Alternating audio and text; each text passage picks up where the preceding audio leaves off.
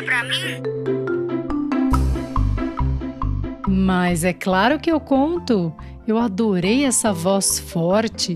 Quantos anos você tem e de onde você fala? Oi, eu tenho nove anos. Eu moro em, em Maralto. Ah, e onde fica esse lugar? Esse lugar fica em João Pessoa, na Paraíba. Que demais! Eu tenho vários ouvintes aí na Paraíba, sabia? E alguns também já me mandaram pedido. Que bacana, fico tão feliz. E você quer me dizer mais alguma coisa? Sandro Storino, esqueci de dizer uma coisa. Meu nome é Mário Suassuna. Ah, claro, seu nome. Muito prazer, Mário Suassuna. Que nome maravilhoso e que sobrenome mais potente. Fiquei muito curiosa para saber se você é parente do Ariano Suassuna. Afinal, ele também era de João Pessoa. Depois me conta lá no Instagram, tá bom? E você que está me ouvindo, sabia que também pode falar comigo lá pelo nosso perfil do Instagram? É só pedir para um adulto que está aí do seu lado seguir a página do Conta Essa História para mim e me mandar uma mensagem de áudio. Eu respondo sempre. Lá eu também falo dos livros que viram episódios, dou dicas de livros que eu li e adorei e também de passeios que eu faço por aí. E tem um outro jeito de participar do podcast, e essa dica é para você que é fã, ouve todo dia e não perde uma história nova e quer que o podcast continue trazendo boas histórias por aqui. É só você apoiar mensalmente o projeto pela plataforma Apoia-se.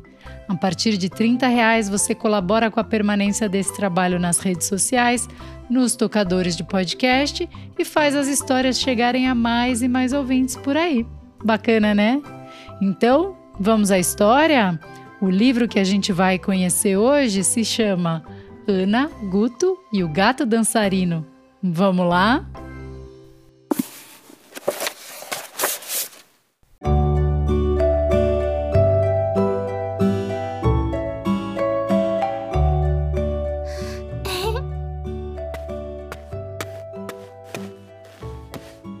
Ana podia pegar qualquer coisa e transformá-la em algo diferente.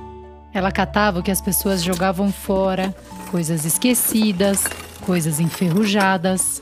Ela as cortava, dobrava, desmanchava e juntava de novo de forma espantosa. Ana pegava um pedaço de arame retorcido, esticava, prendia um trapo colorido nele e o transformava numa pipa empinada ao vento. Mas as pessoas da cidade só gostavam do que era comum, prático e conhecido. Viviam correndo de um lado para o outro sem tempo de prestar atenção em coisas que fossem um pouco diferentes. Então, em vez de fazer o que ela mais amava, Ana passava os dias fazendo sapatos. Sapatos marrons, sapatos pretos, simples botinas de trabalho. Noite após noite, Ana sonhava que tinha coragem suficiente para mostrar a todos o que realmente sabia fazer. Mas seus dias eram sempre iguais.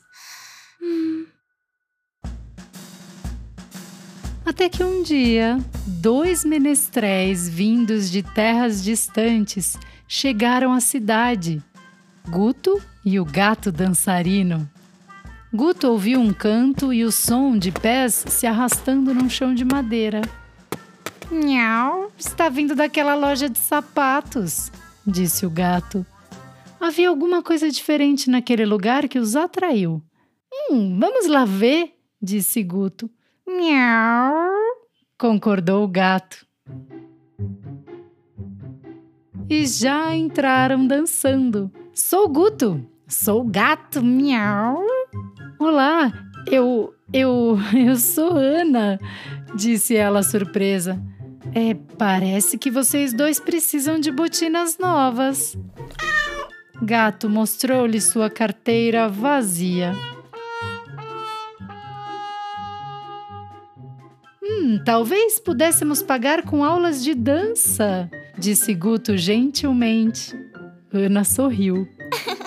Guto e Gato ensinaram para Ana todas as danças que sabiam: sapateado, jazz e balé dançaram balada e valsa.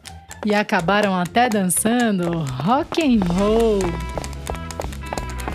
Às vezes só rebolavam, brincavam e saltavam, ou fingiam ter galhos como árvores. A dança fazia Ana sentir-se corajosa e livre. Ana adorou seus novos amigos e todas as esquisitices deles. Ela queria oferecer-lhes mais do que simples botinas sem graça. Então ela fez instrumentos com sons que nunca ninguém ouvira antes.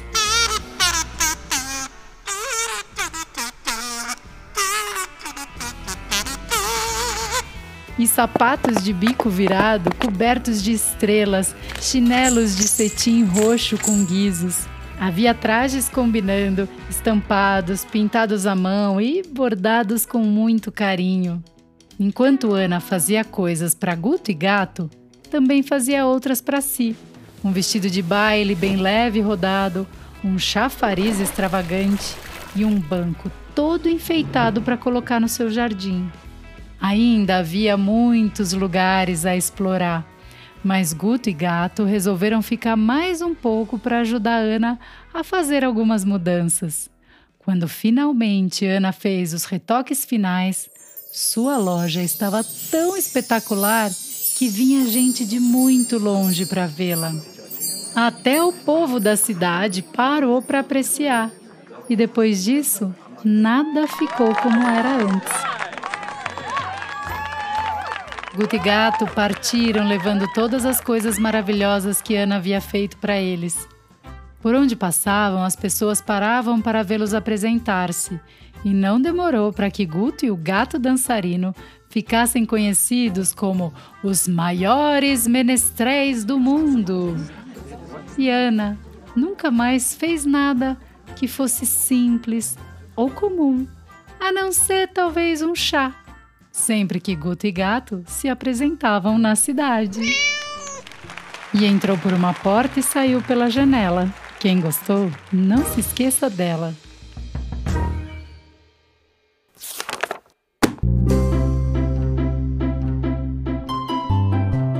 E aí, Mário Suassuna, gostou dessa história? Eu escolhi ela para vir com seu pedido porque fiquei imaginando você com essa voz tão linda e forte, sendo livre e podendo encontrar sua forma de se expressar, assim como Guto, como Ana. Viu?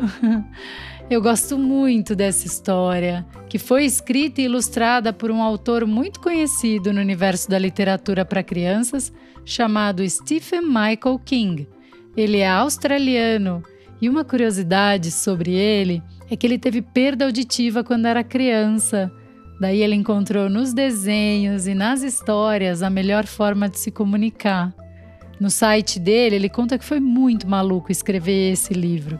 Teve que fazer um montão de alterações antes dela ser lançada no mundo, e depois que foi publicada, ela virou até peça de teatro. Eu adoraria ter assistido. No inglês, a Ana se chama Millie e Guto se chama Jack. Fiquei com muita vontade de ler a versão original. Bem, e essa versão que vocês ouviram é da Brink Book, foi traduzida pela Gilda de Aquino e a voz que você ouviu é a minha, Sandra Storino, e a edição é do Rafael Filippini. Muito obrigada por me escutar. Tenha sempre o livro em mãos para que a sua experiência seja mais completa, seguindo o texto e lendo também as imagens, que são fundamentais em um livro ilustrado. E se puder, divulgue. Se puder mais ainda, apoie o podcast. O link está na descrição do episódio. Eu vou deixar também o link para o site do Stephen Michael King e fiquei com vontade também de divulgar a companhia de teatro australiana que adaptou essa peça. Vou deixar tudo lá, tá bom? Um beijo e até a próxima história. Tchau!